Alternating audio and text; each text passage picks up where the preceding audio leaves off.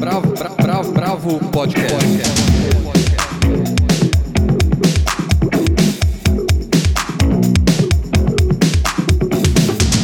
Olá, bem-vindos ao podcast da Bravo. Eu sou Guilherme Werneck e eu tô feliz porque hoje a gente tem um podcast de novo com a redação inteira.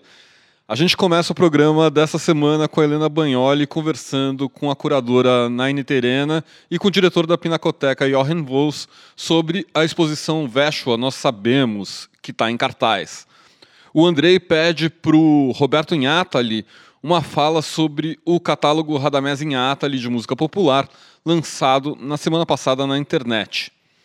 Eu entrevisto a astrônoma do Ilha de Melo, que é responsável pela digitalização e organização do acervo da Biblioteca Olivera Lima, nos Estados Unidos, a maior biblioteca de brasilianas fora do país. A Paula Carvalho entrevista o Emicida sobre o filme Amarelo, É Tudo Pra Ontem, que estreia na Netflix. E a Helena comenta uma outra série da Netflix, Oito em Istambul. Para terminar, o Almir de Freitas fala sobre o livro de poemas Solo para Vialejo, da Cida Pedrosa, que foi vencedor do prêmio Jabuti. Bravo, bravo. Mas vamos começar pelos povos originários na mostra Veshua, nós sabemos. Veshua, que na língua terena significa nós sabemos, é a primeira exposição da Pinacoteca dedicada à produção indígena. Ela tem curadoria da pesquisadora e ativista indígena Naine Terena e reúne mais de 20 artistas e coletivos de diferentes regiões do país. Os suportes também são inúmeros: pinturas, esculturas, vídeos, objetos, instalações, fotografia, passando pela cerâmica, o bordado e o uso de materiais naturais, além também de uma série de ativações realizadas no local por diversos grupos indígenas. Veshua, nós sabemos, ocupa três novas salas para exposições temporárias no segundo andar da Pinacoteca na Luz, da Pina Luz, lá na Estação da Luz. Os trabalhos selecionados têm obras históricas e contemporâneas de artistas individuais e também de coletivos, demonstram a pluralidade da produção de artistas indígenas e desmistifica a condição de artefato ou de artesanato que lhes são atribuídas. É uma mostra fundamental para se conhecer a arte indígena a partir do olhar deles e destacar a ausência dessa arte nas coleções dos museus e também um primeiro passo para a gente ir abandonando o eurocentrismo a que estamos tão habituados. Nós falamos com a curadora da exposição, Naine Terena, e também com o diretor da Pinacoteca, o Johan Vols. Então, vamos começar ouvindo a Naine. Olá, Naine, muito obrigada por estar aqui hoje com a gente. Então, eu queria saber como foi fazer a curadoria da primeira grande mostra de artistas indígenas em São Paulo e também queria que você falasse um pouco se é possível observar entre eles que são muitos e de várias nações, né, tendências ou temas em comum. Veshua é uma exposição muito importante para a história da arte no Brasil e para os artistas indígenas e também para a população, para todas as pessoas que puderem visitar, porque ela rompe alguns pensamentos com relação à arte e o artesanato, por exemplo. A gente tem algumas problematizações, algumas discussões sobre a arte indígena ser considerada é, artesanato em algumas perspectivas, em alguns olhares. Então, a exposição é carregada de, de reflexões que os próprios artistas indígenas quiseram colocar, e isso foi uma abertura muito grande que nós tivemos da própria instituição para que a gente pudesse realmente fazer desta primeira exposição um local educativo, um local onde se pudesse fazer uma visão de artes comparadas, deixando um pouco de lado o entendimento de arte somente pelos cânones ocidentais e pensar a arte para os povos indígenas, em especial os que estão envolvidos na exposição nós temos ali cerca de 23 artistas de maneira individual ou em redes, e o que me, me parece é que, a partir do diálogo que nós fomentamos Nós é, deixamos aberto para que eles levassem as produções que queriam, então, nesse sentido, o percurso foi muito interessante, embora para alguns eu tenha dito as obras que eu gostaria que estivessem lá e a representação de um universo muito mais amplo do que a gente pode imaginar enquanto arte indígena. E o que a gente pode dizer, talvez, é que se fazer uma análise da exposição como um todo, nós temos muitas vertentes, desde a arte ativista para o reconhecimento dos direitos humanos dos povos indígenas até o compartilhamento de processos de cura, o que é muito bonito nesse momento em que a gente está vivendo, em que muitas verdades são ditas dentro da exposição. Então, eu acho que se a gente for pensar em tendências ou temas em comum, é o compartilhamento de verdades outras. E essas verdades outras são infinitas e elas fazem parte aí de um universo de pensamento dos povos indígenas brasileiros e que eu costumo dizer que essa aqui é uma exposição inicial, ela, é, ela ainda é pequena diante da possibilidade de constituição né, de conteúdos que a gente tem. E agora vamos ouvir o Johan. Johan, como vai? Muito obrigada pela sua participação. A Mostra Veixoa, que está em cartaz desde o dia 31 de outubro, é a primeira grande exposição realizada em São Paulo com artistas indígenas. Como é que nasceu a exposição? A exposição nasceu um, por um diálogo da equipe com a, Pinacoteca com a Naine Terena, obviamente com outros pesquisadores, artistas, pensadores, a partir de uma reflexão sobre o próprio acervo da Pinacoteca e a suposta história da arte brasileira que o museu, os museus pretendem contar. Em setembro de 2018, a Naine participou do seminário internacional promovido pelo museu, intitulado Modos de Ver, Modos de Exibir, que estabeleceu uma discussão sobre exibições de coleções nacionais nos museus de arte no contexto global. O seminário marcou o início da reorganização sistemática da exposição de longa duração do acervo da Pinacoteca, que foi aberta recentemente uh, junto com a exposição Veshua. A Naine utilizou sua apresentação para introduzir ao público uma ampla série de práticas artísticas realizadas por artistas indígenas contemporâneos. E ela fechou sua fala com uma provocação muito importante para todos nós. Ela fez, ela perguntou: então nós sabemos que artistas de origem indígena sempre foram ativos, exploraram as mais diversas mídias artísticas. Mas não se espera que o artista indígena diga onde e como ele ou ela gostaria de seus trabalhos fossem, que seus trabalhos fossem vistos. São os museus, como a Pinacoteca, que precisam decidir se é como incluir essas práticas em seus acervos e quais narrativas eles escolhem a apresentar.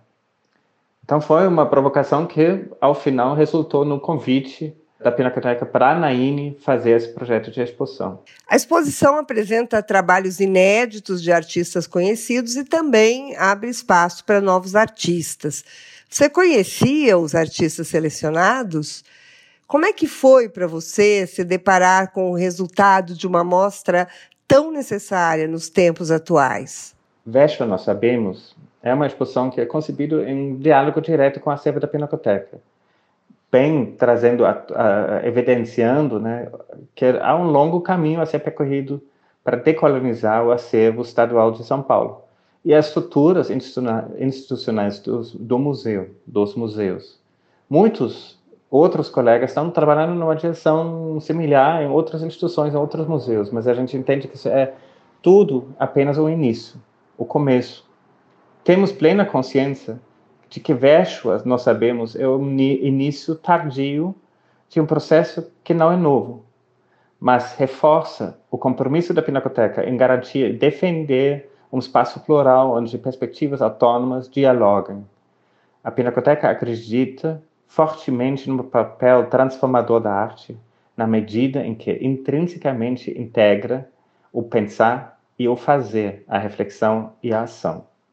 Os, os, trabalhos apresentados variam, são pinturas, desenhos, objetos, esculturas, vídeo, performances, instalações sonoras, Temos artistas que já são reconhecidos internacionalmente, como Denise Baniva, Jaida Spell, o coletivo Macu. Tem outros artistas que emergiram recentemente no circuito da arte contemporânea. Tem outros que são trabalham de forma mais mais independente ou são reconhecidos em, em circuitos específicos, por exemplo, como a Edgar Kainio eh, na fotografia, ou a Olinda Muniz Tupinambá e o Ascuri, o coletivo, uh, no cinema indígena. Também tem o Ailton Krenak, a Dayara Tucano, que por sua vez representam duas gerações diferentes, mas transitem do mesmo modo entre as artes visuais, a escrita e o ativismo político. Uh, e a, também a primeira, o primeiro rádio indígena do Brasil na internet, a Rádio Yandé, Uh, ela está preparando um programa especial e permanentemente instalado na exposição e nos corredores do museu, transmitido para lá, né, coordenado pelo seu cofundador, Anapucá Tapinumbá. E como está sendo receber o público no momento em que a pandemia está longe de acabar? O agendamento tem funcionado? A Pinacoteca de São Paulo tem passado por um processo intenso é, de adaptação das suas estruturas, dos fluxos, os procedimentos, como agendar, como se mover pelo museu, como entrar, tudo para nos adequarmos aos rígidos protocolos de higiene em decorrência da pandemia. Estamos autorizados a receber apenas 40% da capacidade total de visitantes e um número limitado de pessoas a cada hora. Mas tem funcionado muito bem, muito bem. E está sendo importante reconhecer o tanto que o público, depois de oito meses com os equipamentos culturais fechados, vem procurando uma experiência com arte, com cultura, com os valores simbólicos e com a imaginação. Eu entendo uh, que é essa imaginação que a gente tanto precisa nesse momento difícil uh, a imaginação para poder imaginar outros caminhos para o futuro. Muito obrigada, Naine, muito obrigado, Johan. Pessoal, agenda um horário no site da Pinacoteca, pinacoteca.org.br. Os ingressos são gratuitos e a exposição está em cartaz todo o mês de dezembro. Não perca. Bravo, bravo, bravo, bravo. Bom, agora nós vamos falar um pouco de música, né? Saiu o catálogo do Radamés em Atali e o Roberto em Atali deu um depoimento ao Andrei sobre esse lançamento que é super importante. O Radamés talvez seja uma das figuras mais importantes da música brasileira a transitar entre o erudito e o popular. Olá, Guilherme. Espero que você e todos que nos ouvem agora estejam bem. E com a chegada de dezembro e a proximidade do Natal, os fãs e os profissionais da música brasileira ganharam um presentão na semana passada. Na última sexta-feira foi lançado o catálogo Radamés Inhatali de música popular, é, que é um projeto conduzido pelo Roberto Inhatali, músico e filho do Radamés, com a violonista e pesquisadora Adriana Balesté. Esse projeto foi recebeu o apoio do Itaú Cultural, né, do edital Rumos, e foi feito em parceria com o Instituto Casa do Choro, lá do Rio de Janeiro. E é uma iniciativa muito importante, crucial para a preservação da memória do Radamés, que é esse compositor, arranjador é, fenomenal, né? um dos pioneiros na, na tentativa de superar a distinção entre música popular e música erudita no Brasil, né? Desde o trabalho dele na Rádio Nacional até propriamente nas suas partituras, né? músicas para concerto. A gente entrou em contato com o Roberto em Atali e pediu para que ele contasse como esse projeto surgiu e o que é que a gente vai encontrar no meio desse tesouro. É, então, vamos ouvi-lo. O catálogo de obras, catálogo digital de obras do Radamés, é uma preocupação é, que, que, surgiu a partir da, da, do início do, do, dos anos 2000, né? 2000, 2001, 2002, a gente, eu apresentei um projeto junto com a Adriana Balesté, a minha parceira nesse projeto. A gente apresentou já um projeto de organização do catálogo de música erudita do Radamés, né? E então foi um projeto que a gente foi premiado no projeto programa Petrobras Música de 2003. Então nós fizemos esse catálogo, né? E foi publicado em 2005, tem um CD-ROM. O CD-ROM já tinha lá, então era essa ideia de se fazer o, o primeiro catálogo digital de obras de concerto e, junto com isso, organizar o material dele de imprensa que tinha guardado na casa dele, assim, todo, todo disperso, né, todo jogado lá numa uma, uma pasta, assim, a gente, teve que catar as coisas, botar em ordem, organizar, digitalizar, é, consertar as coisas, né, é, fotos, organizar os, as fotos dele. Tinha muita foto também da minha da tia Ida, a irmã do Radamés, é, fotos de família, muita, coisas, coisas antigas assim. Então, a partir daí, eu comecei a fazer essa pesquisa e não parei mais, né? porque o catálogo, na verdade, é, é, um, é uma porta, uma janela aberta, né? uma porta assim, para coisas novas, entende? É, um, é, uma coisa que tem uma continuidade o tempo todo, não é só, não foi só aquele catálogo ali de música de concerto. Eu continuei fazendo pesquisa e a música popular é, foi colocada num, num, num, outro momento, né? porque não dava para fazer tudo junto. Naquele momento ali de música clássica, é, a gente tinha 270 obras, mais ou menos. Agora, com, essa, com esse novo, com esse projeto Rumos, a gente fez o catálogo de música popular, quer dizer, uma coisa assim que eu considero a, a, a melhor coisa que, que desse projeto é esse catálogo de música popular que nunca teve, né?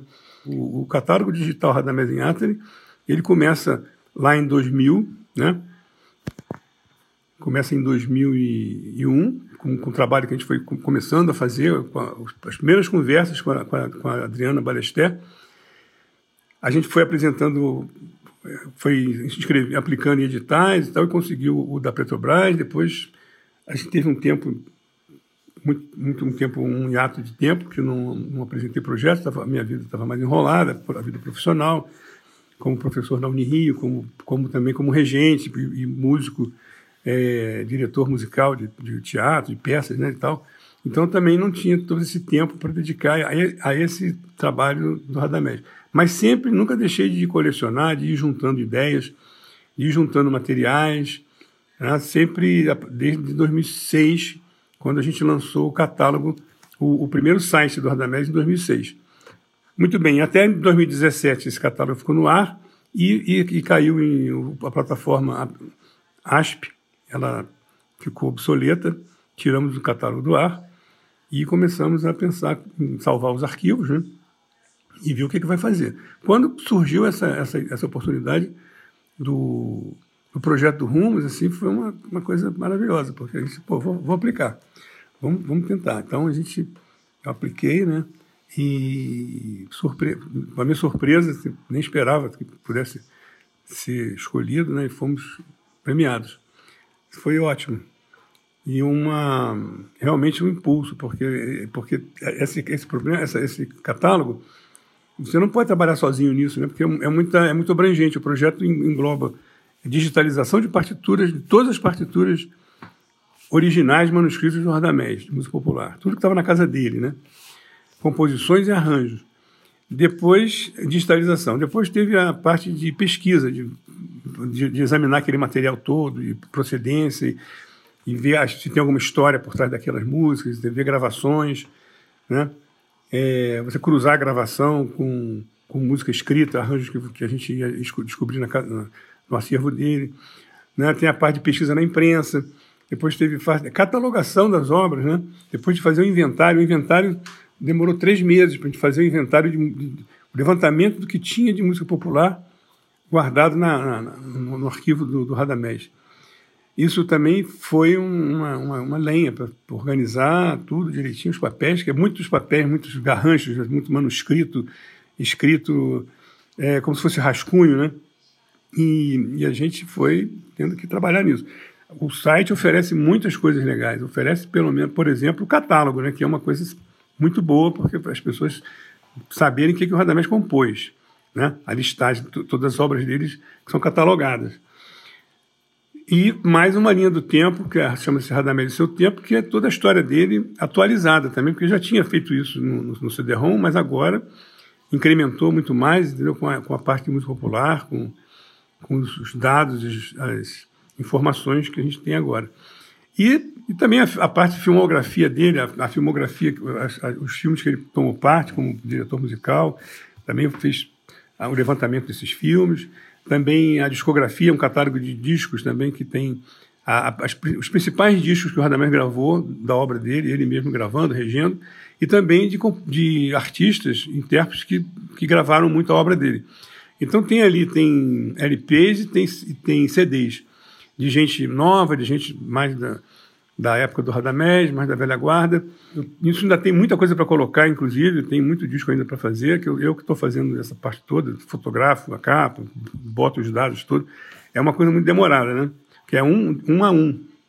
Então, o, o catálogo Radamés em Atri não é um espetáculo, um show, entendeu? Uma peça de teatro, um musical, que você tem que fazer uma coisa inédita cada vez. O projeto é um projeto com uma unidade, né? Ele tem uma, uma consistência, uma unidade que vem lá de trás, passa pela música de concerto, passa pela, pela discografia, passa pelos catálogos de música popular, pela organização do, da, da, do, do, catálogo dele e revisão também de, de, coisas, traços biográficos, entendeu? de dados de história. Tudo isso é um trabalho de continuidade e um trabalho de responsabilidade para até para as futuras gerações, né? porque a gente vai deixar isso aí agora de uma maneira bem facilitada para as pessoas poderem continuar esse trabalho, né? os jovens. É, eu sei que eu fui professor, fui professor da Unirio 36 anos, me aposentei em 2016 e, e sempre trabalhei com alunos, com jovens, com, com alunos é, muito talentosos e muito interessados na obra do Radamés. Eu tenho certeza que esses, esses alunos, esses músicos jovens, que agora já são profissionais, vão dar continuidade, vão dar sequência a esse trabalho que a gente está fazendo agora, entendeu? Então isso é uma coisa que eu estou tranquilo, que é fazer, preparar as bases, né? Assim, lançar as bases para a obra do Radamés, que nos preocupa, então, assim, é, o que será dessa obra, né? A gente sempre fazia essa pergunta. Sempre teve gente, assim, ao lado do Radamés que cuidou disso com ele, né? Eu não estou dizendo nem que eu fiz isso, mas eu fico, peguei já essas coisas de trabalhar com a obra dele depois que ele já tinha morrido. Mas tem um livro, o primeiro catálogo de obras do Radamés, que foi feito pela, foi editado pela Funarte, né? Radamés, o Eterno Experimentador, da Valdinha Barbosa e da Ana Marie Devô. Elas fizeram o primeiro catálogo do Radamés em papel, um livro com uma, uma biografia dele e um catálogo de obras. Então, a gente se baseou, obviamente, nesse catálogo para partir do. A gente não partiu do zero da, da, da, da, da é, do, do, arquivo do Radamés. Já estava organizado, já tinha o arquivo de música erudita. De popular, não. De popular, a gente pegou basicamente assim. Teve que juntar os papéis, né? E agora a continuidade é, é, é, é pesquisa, né? Pesquisa que não seja pesquisa que pesquisa que sirva para alguma coisa, né? que, que seja realmente pesquisa que vai servir para o público, que vai, que vai ser útil para os estudantes de música, para os pesquisadores, para os professores de música. Porque o, a obra do Radamés é, é uma obra muito abrangente, é uma escola, é propriamente uma a obra do Radamés funda uma escola de música, entende? Um, um sentido de, de uma estética, de um saber, né?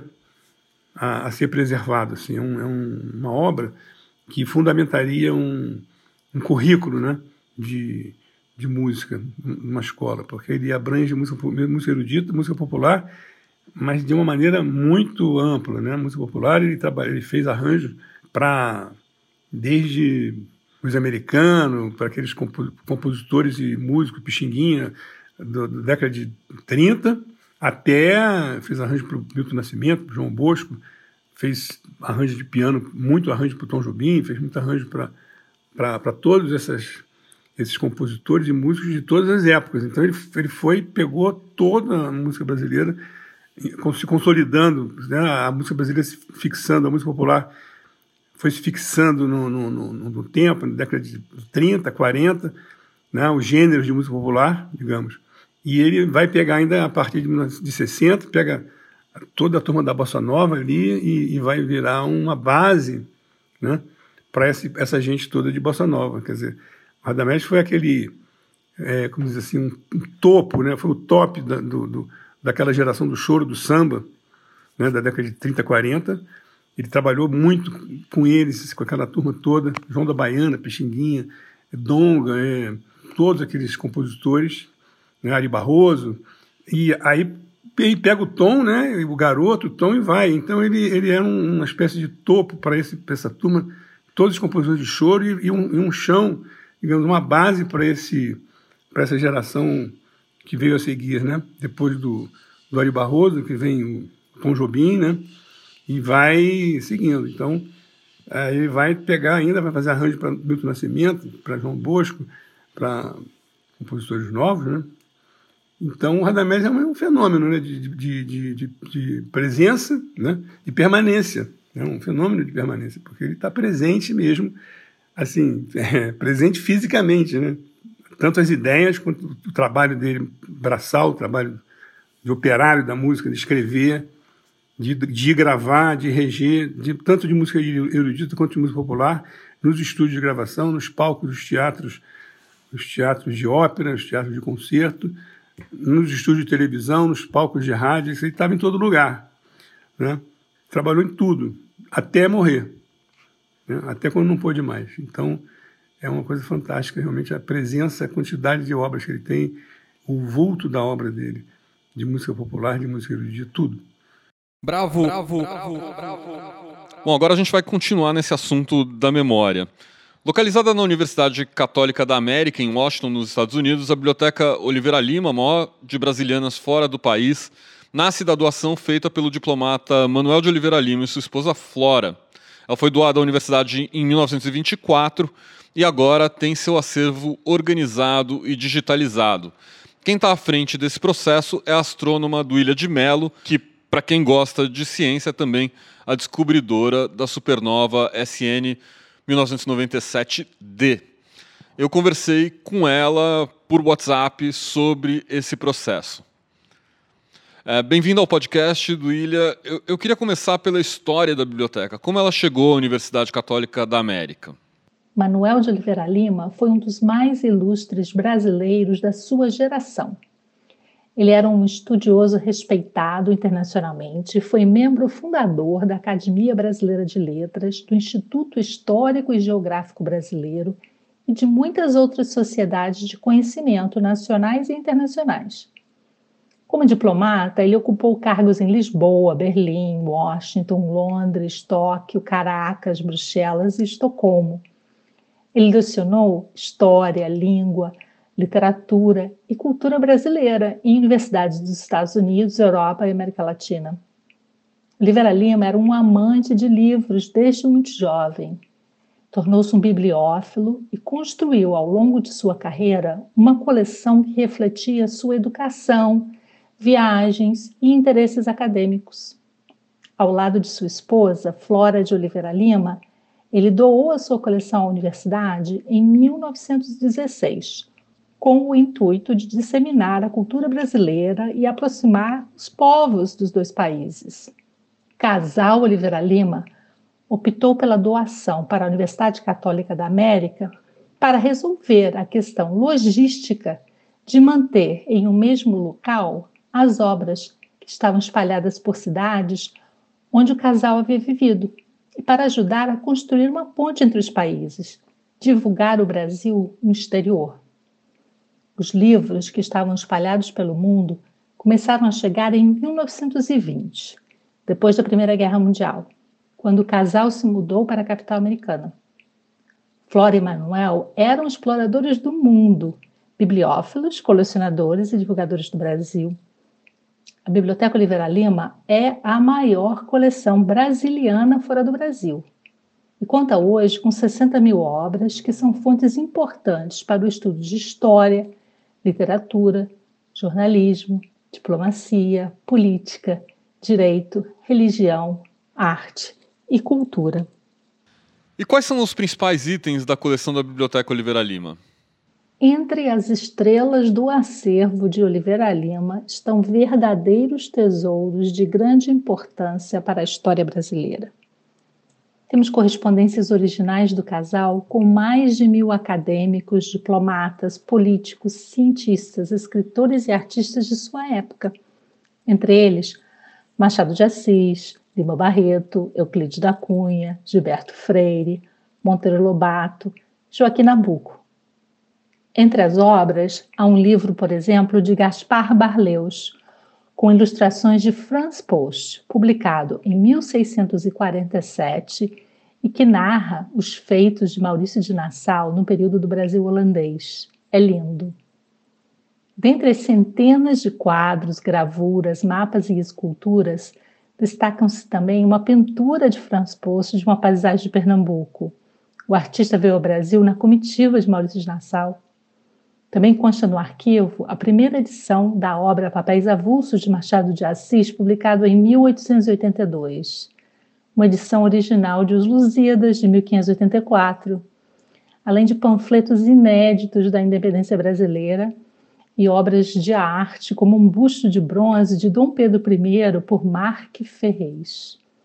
O livro mais antigo da biblioteca é uma obra de 1507 que contém um relato sobre o descobrimento do Brasil.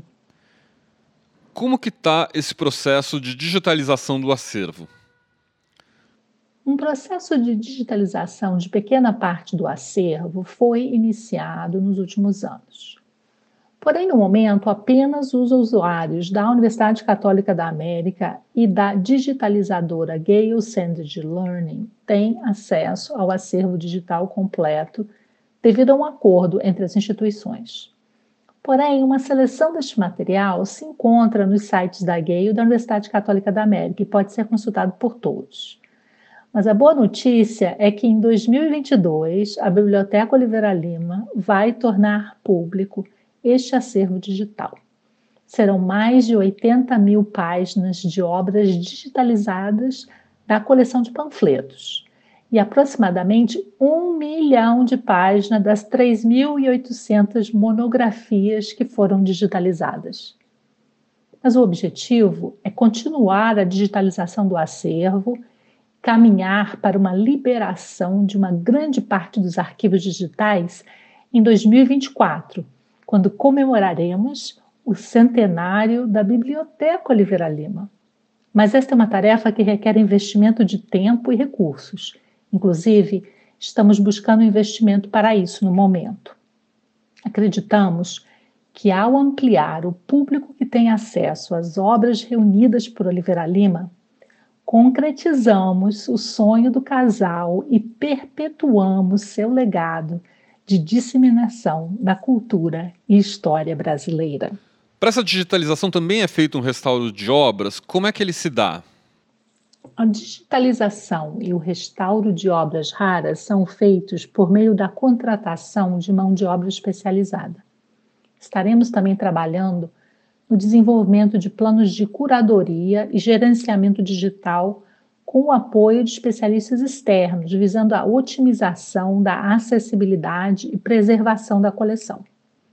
Além disso, o planejamento futuro da Biblioteca Oliveira Lima prevê melhoramentos estruturais necessários para garantir o armazenamento adequado da coleção, o acolhimento de pesquisadores internacionais e o estabelecimento da biblioteca como espaço para a realização de conferências, simpósios e outros eventos na capital americana.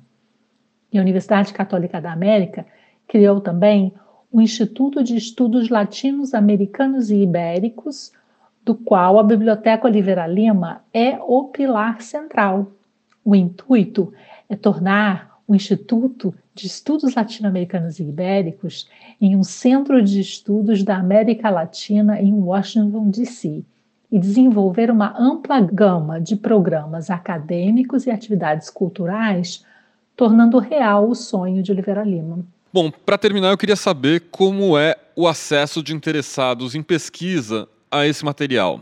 A Biblioteca Oliveira Lima é aberta ao público e para visitá-la basta agendar um horário de forma gratuita. No entanto, por conta do cenário de pandemia da Covid-19, ela está temporariamente fechada, com previsão de reabertura no primeiro semestre de 2021. Muitas cartas e livros da biblioteca estão disponíveis gratuitamente online. E há ainda uma parte do acervo que também está disponível online, com, com acesso mediante a compra de pacotes, que são comercializados para outras bibliotecas de instituições. Atualmente, esse acesso é cobrado para ajudar a financiar os próprios custos da digitalização. Mas a ideia é que em 2022 o acervo seja disponibilizado digitalmente de forma gratuita para todo o público.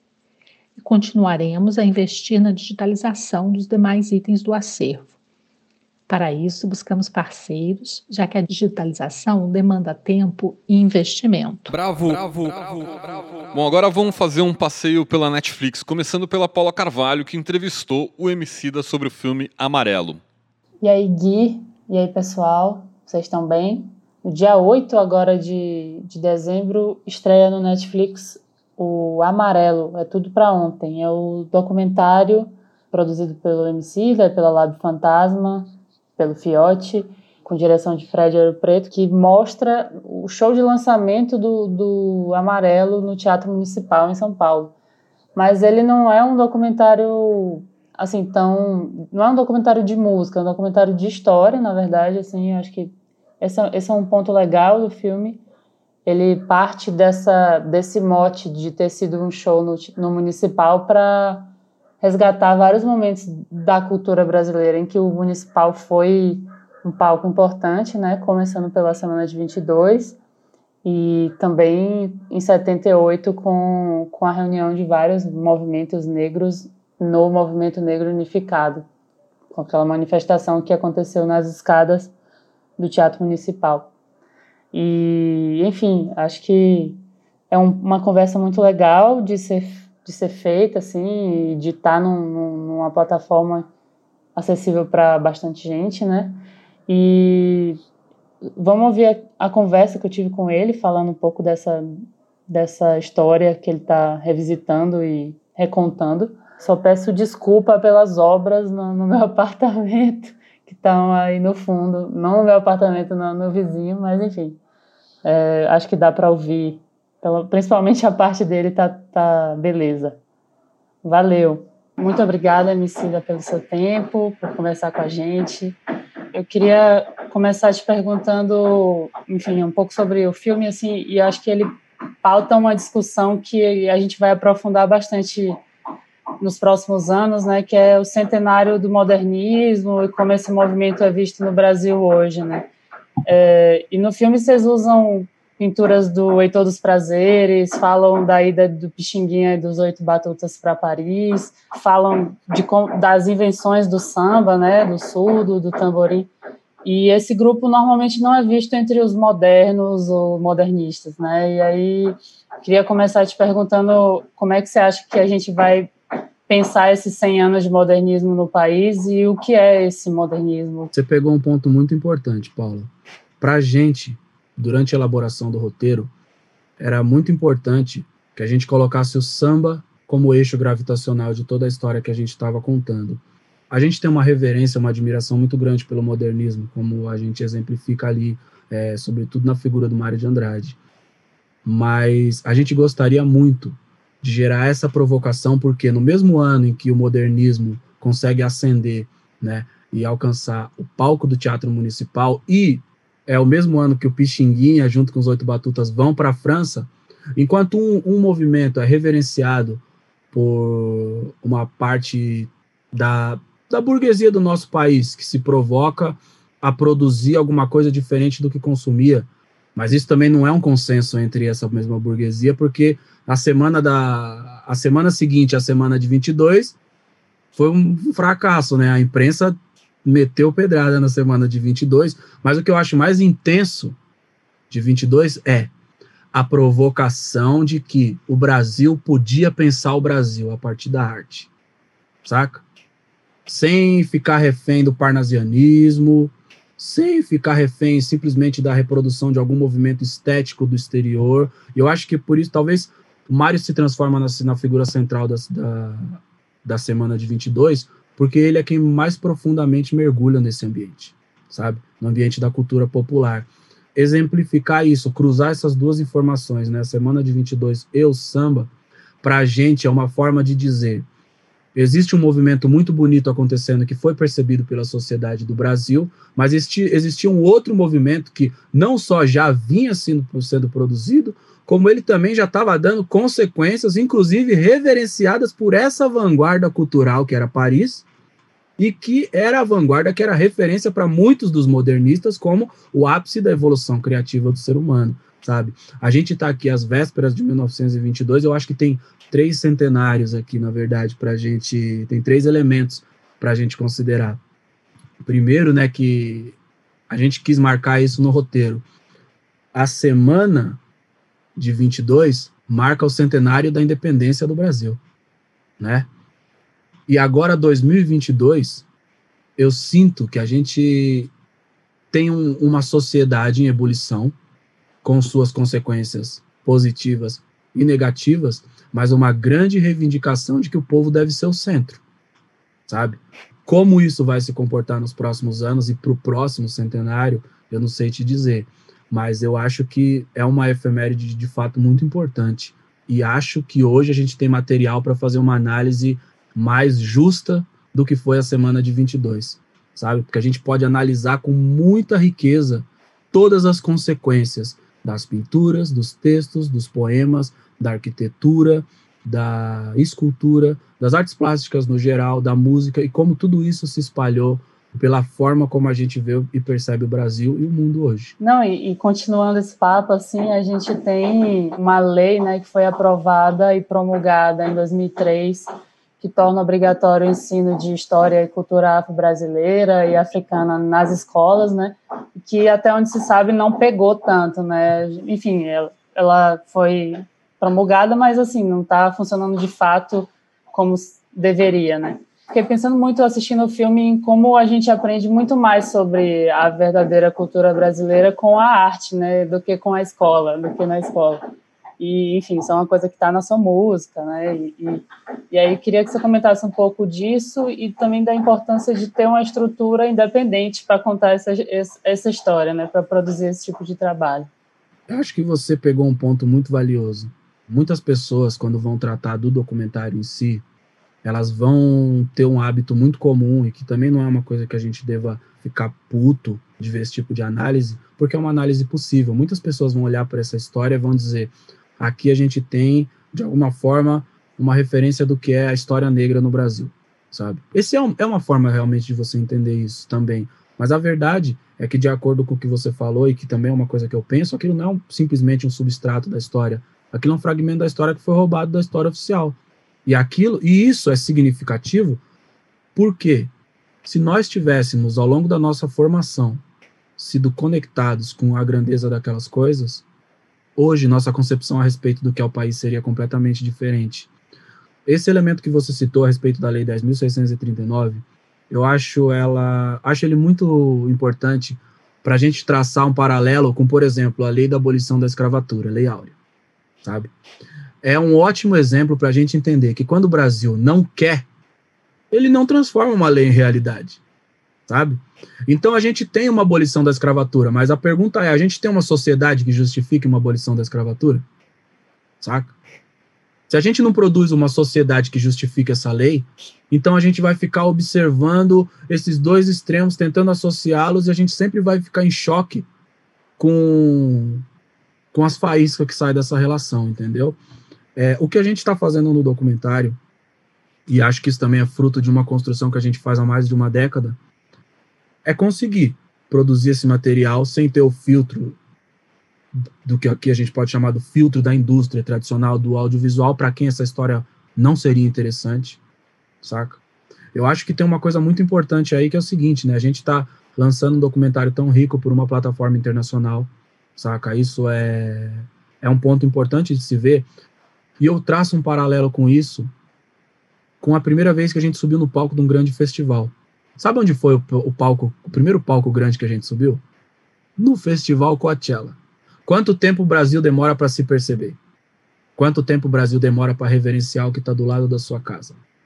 Saca? Eu estou muito feliz com o que a gente conseguiu produzir, estou muito feliz com o trabalho com a Netflix como um todo, sabe? Acho que a gente vai conseguir alcançar 190 países. Para o Brasil, esse filme é essencial nesse momento, sabe? Porque ele provoca a gente a pensar que a gente pode ser mais, a gente pode ser melhor. E eu acho que para o mundo, ele é igualmente importante porque a gente está num momento onde o Brasil está se transformando num párea, numa uma, oscila entre uma piada e uma triste figura digna de pena. E aí, nesse momento, as pessoas têm a oportunidade de se conectar com a grandiosidade do Brasil.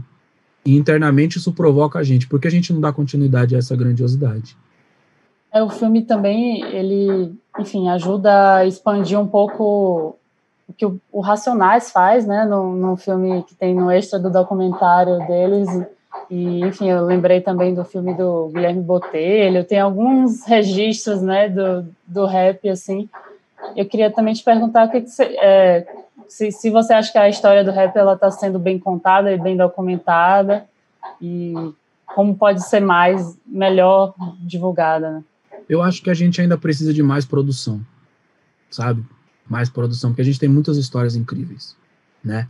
A história do que o Racionais revisita no extra do DVD, a história dos bailes, né? Está falando daquela da evolução dos bailes black.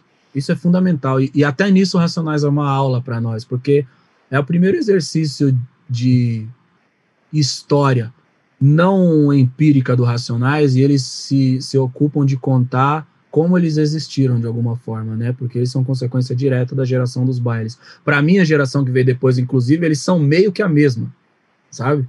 Porque, tipo assim, Enquanto o Racionais estava aparecendo, a geração dos bailes ainda estava. Eles chegaram a tocar nos últimos, entendeu? Para a geração que vem depois de mim, puta, nem os bailes faz sentido mais, tá ligado? Porque já é outra coisa. Mas eu acho que a gente ainda tá aquém do que a gente pode produzir, sabe? Eu espero muito que as pessoas se organizem, que elas consigam se profissionalizar de maneira a se conectar com essas várias possibilidades de streaming para que eles possam produzir materiais bacanas, porque tem muita história bonita para a gente contar a respeito do hip hop no Brasil. Essa especificidade ela é muito importante, né? A música rap, a cultura hip hop nos Estados Unidos é uma coisa, na França é outra, no Japão é outra, no Brasil é outra, completamente diferente, né? A força política que a música rap tem no Brasil é absurda. É uma força política que a música rap só teve no, nos Estados Unidos durante os anos 90 sacou? No, no, no, na verdade, no meio dos 80 até o meio dos 90. Hoje a música rap lá é uma característica mais da indústria do que da cultura, muitas vezes, saca? E aqui a gente tem as duas coisas, a gente tem uma ascensão da música rap enquanto indústria, mas a gente tem uma atmosfera política que não é uma coisa que é um demérito do gênero e é uma parada que deixa a gente até lisonjeado, porque realmente a nossa música ela tem um significado maior do que mero entretenimento acabou fazendo parte do próprio. É uma dos, das grandes forças do movimento negro no Brasil hoje, né? E, na verdade, a minha teoria é a seguinte: não só minha, mas de outras pessoas. A música rap no Brasil é o primeiro interlocutor. É como eu falo no filme: a música rap no Brasil é o primeiro interlocutor entre essa intelectualidade preta que já vinha se desenvolvendo há mais de um século e as classes operárias, saca? É isso que também é a argamassa que produz essa dá essa força para que a esquerda, que também era burguesa, entrasse nas quebradas. Entendeu? Porque aí entra ali uma perspectiva que não era a perspectiva da academia. Não era simplesmente uma análise baseada num filósofo ou num pensador que nasceu do outro lado do mundo. Não, tinha ali também uma vivência de alguém que cresceu numa realidade próxima daquelas pessoas. Obrigadão e obrigada pela aula, pelo filme. Que... Valeu, obrigado, Paulo, é nóis. Valeu. Bravo, bravo, bravo, bravo. E a Helena tem uma dica quente de série Oito em Istambul. Então, eu estava querendo começar uma nova série, mas eu não tinha nenhuma indicação. E aí resolvi arriscar. Fui lá para Netflix comecei a procurar e eu adoro ver produções fora do eixo. Me deparei com Oito em Istambul, que é uma série turca. Mas o que me chamou a atenção foi uma observação ali no descritivo da série que dizia cenas e momentos complexos e comoventes. E aí eu quis entender o que isso queria dizer e comecei a assistir. A série se passa na cidade, nos arredores de Istambul, na Turquia. E aos poucos vão sendo apresentados uma miríade de personagens com suas histórias e as que se entrelaçam a elas. A protagonista é uma jovem que vive com o irmão, a cunhada depressiva e os dois sobrinhos. E em alguns dias da semana ela sai do seu vilarejo e vai para Istambul trabalhar como faxineira.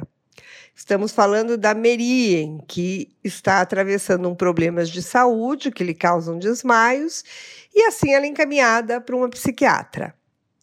A partir daí, são criados vários subenredos, muitas camadas, mas, como dizia a sinopse, bem complexo.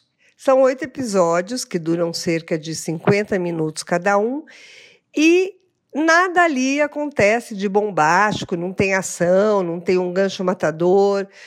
O tempo, aliás, é bem vagaroso, é cheio de pausas, de espaço para reflexão, de espaço para sentir, mas nem por isso se fica entediado.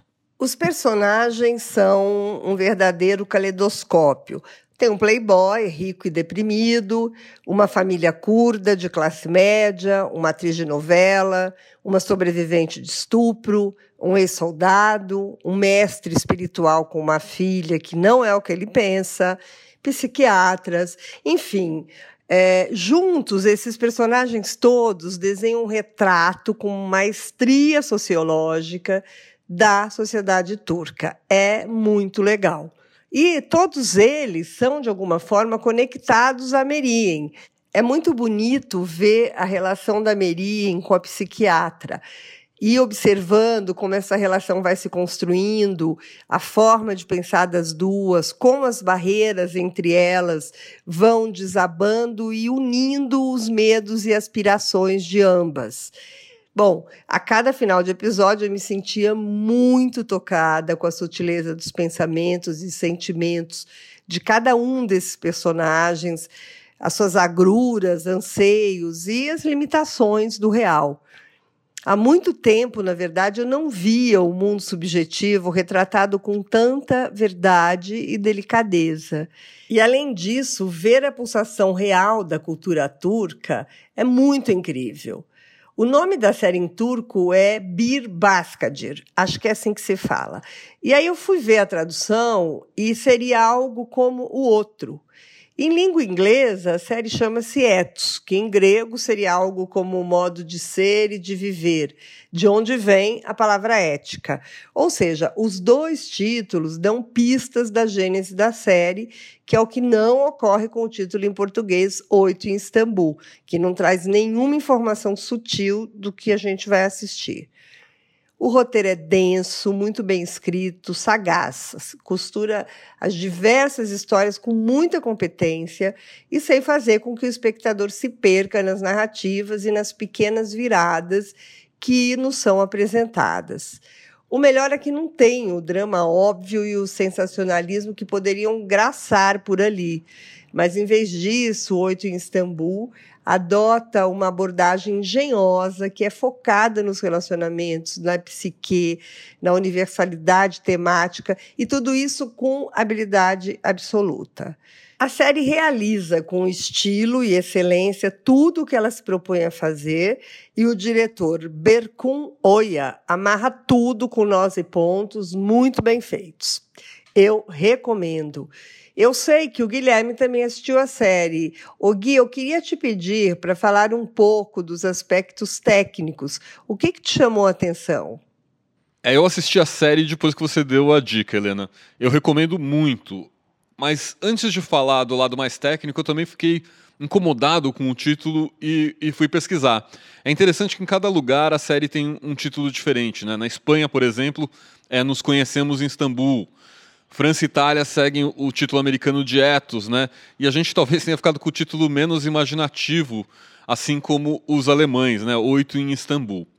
Mas uma coisa que eu queria muito destacar dessa série é a direção. É raro a gente ver em séries da Netflix uma direção que faça tanta referência ao cinema clássico, né, aos tempos do cinema clássico. Existe um rigor formal no trabalho do diretor Berkun Oyá, e um olhar cinematográfico muito profundo, assim, com planos às vezes muito limpos, às vezes são lindos planos sequência que ajudam a, a criar essa narrativa, a deixar as cenas respirarem e a trabalhar de forma muito sutil os diálogos, a, as narrativas, sutil e poética, né? E, e isso ajuda a dar densidade para um roteiro que, ao meu ver, é excepcional. E claro, muito do mérito também vem da fotografia do Yas Yavre, que é limpa, com enquadramentos precisos e uma luz naturalista que enche os olhos. Eu gostei muito. Você conhece outras séries turcas? Como que é essa assim, série aí nesse cardápio? Bom, como você, eu também gosto de ver coisas fora do eixo, mesmo que não sejam necessariamente boas. Mas da Turquia, antes dessa série, eu só tinha visto uma outra que chama O Último Guardião, tem três temporadas. E obviamente que vendo só duas séries, não dá para fazer uma análise profunda do que é a dramaturgia ou as séries turcas, né? Mas O Último Guardião é uma dessas séries que misturam aventura, fantasia e ficção, que tem a Istambul de agora como palco. Mas diferentemente do, do Oito em Istambul, é aquela série bem padrão da Netflix, com narrativa frenética, plots um pouco previsíveis, assim que te deixam presos como uma telenovela, feita totalmente com o filtro do entretenimento puro, assim, é um filme B clássico, assim, é, serializado, né? Mas sempre tem essa questão que é interessante de mergulhar numa visão de uma cultura que é, é pouco conhecida por nós e principalmente olhar para o lado da cultura pop né, do, do país. Só que o último Guardião, tudo isso é bastante diluído. Né? E em Oito em Istambul, a gente realmente consegue ter um retrato das questões sociais e políticas profundo com esse filtro da vida privada que é muito interessante. Então, eu super reforço o que Helena disse: Oito em Istambul é imperdível. Bravo. Bravo. Bravo. Bravo. Agora, para terminar, o Almir de Freitas fala sobre o livro de poemas Solo para Vialejo, de Cida Pedrosa, que foi vencedor do Prêmio Jabuti. Na última edição do Jabuti, que é o prêmio literário da Câmara Brasileira do Livro, o grande destaque foi Solo para Vialejo, de Cida Pedrosa, que levou o prêmio de poesia e o título de livro do ano, que paga 100 mil reais ao vencedor. Quando soube, Cida Pedrosa, que acaba de ser eleita vereadora do Recife pelo PCdoB com 3.697 votos, afirmou que vai dar 10% do prêmio para o partido. Faz todo sentido essa solidariedade entre o pessoal e o político. Solo de Vialejo é um único e longo poema que se situa na fronteira do épico e do afetivo. E essa não é nenhuma leitura criativa minha. Eu a divido com a própria Cida Pedrosa e com o editor do livro, que em uma nota não assinada Observe essa dupla natureza do poema, que se alterna em memória individual e coletiva. Está lá a epopeia dos índios e negros ao longo da história, começando pelo litoral do Recife e rumando para Bodocó, no sertão, cidade que guarda as reminiscências de infância da poeta. A cidade é a mesma do Coronel Antônio Bento, aquele da música de Luiz Vanderlei e João do Vale, que ficou famosa com Timaya. E a canção é uma das muitas referências que Solo de Vialejo faz à tradição musical que perpassa sua trajetória, coletiva ou individual, histórica ou afetiva. Solo de Vialejo foi inspirado na jazz band União Bodocoense, um grupo que fez sucesso no sertão de Araripe nos anos 40. São oito os músicos do grupo, aliás, que ilustram a capa do livro. Os negros que tocavam banjo nunca foram identificados. Some a isso uma infância pontuada por essas raízes, de músicas entoadas tanto nas plantações de algodão quanto no rádio, que traziam Elvis, Caetano e Bob Dylan. São referências que se reproduzem na própria musicalidade do poema, que se constrói pelas multiplicações de vozes nesse percurso. São vozes anônimas que vão deixando marcas pelos sons, não na simples rima, mas na composição de formas e significados, Nau nauseabunda, veia vulcânica, ou o claranã, clarão clareando a claridade clarividente. E ainda mais potentes em versos como Antes de os homens brancos chegarem com suas naus cheias de dores e prisões, éramos pedras penas, penachos, palhoças, partes, porto, palavra. Antes de os homens brancos chegarem, com seus grilhões, garrotes e gargantas, para serem exponencialmente cortadas, éramos um pêndulo que dizia do infinito. Além da sonoridade, os versos se destacam pelo grafismo, agregando uma poesia visual, ainda que mais comedida, às camadas de significados que Cida Pedrosa vai construindo. E essa poesia visual eu não posso, falando em um podcast, ajudar na visualização.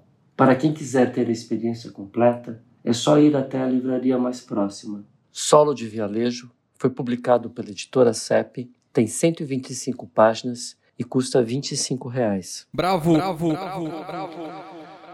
Bom, é isso. O podcast fica por aqui. Até a próxima. Bravo, bravo, bravo, bravo, bravo, bravo podcast.